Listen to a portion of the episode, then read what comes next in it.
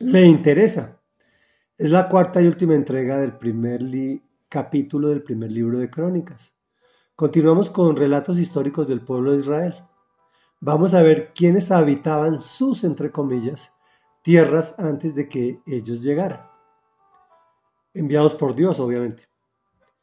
Y dice así, los reyes que a continuación se mencionan reinaron en la tierra de Edom antes de que los israelitas tuvieran rey. Bela, hijo de Beor, su ciudad se llamaba Dínaba. Cuando Bela murió, lo sucedió en el trono Jobab, hijo de Sera, que era de Bosra.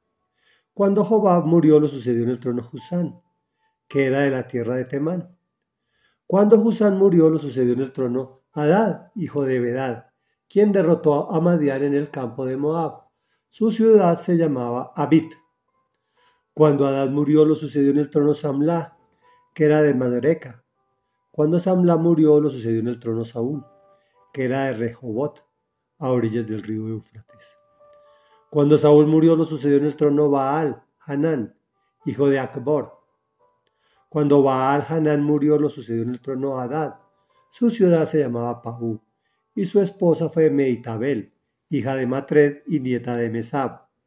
Después de que murió Hadad, gobernaron en Edom los siguientes caudillos: Timna, Alba, Getet, Ailibama, Elá, Pinon, Kenas, Teman, Mibsar, Magdiel e Iram.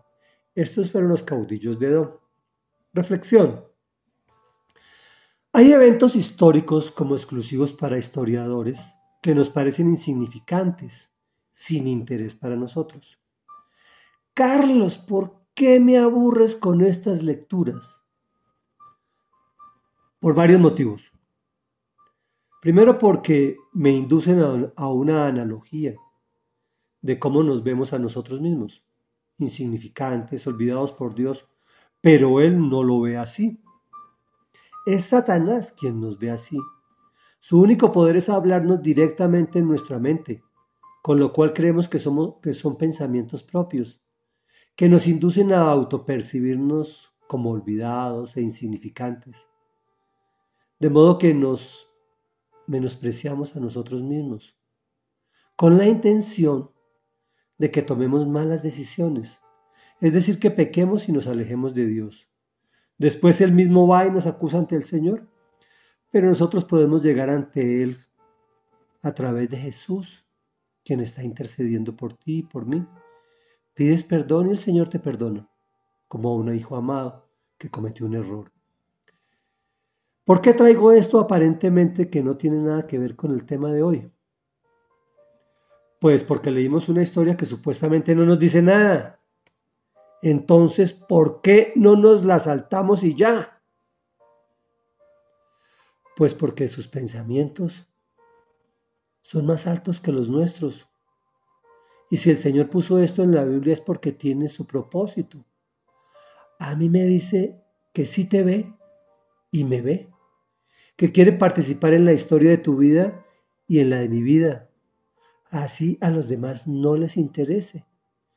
Pues a mí me dice que sí le interesa.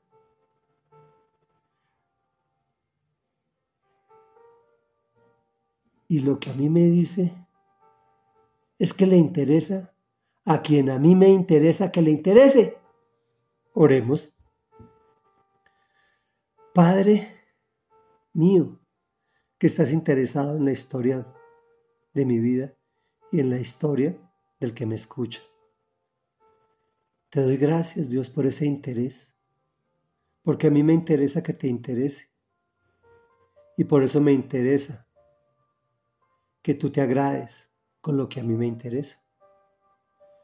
Y todo este trabalenguas es para decirte que te amo y que sé que me amas y que lo haces a tal punto que entregaste lo más importante que tú tenías, que era tu Hijo Jesús, para que muriera por quien a ti te interesa, que soy yo y quien escucha. Y es en el nombre de Jesús que venimos a ti. Amén y amén.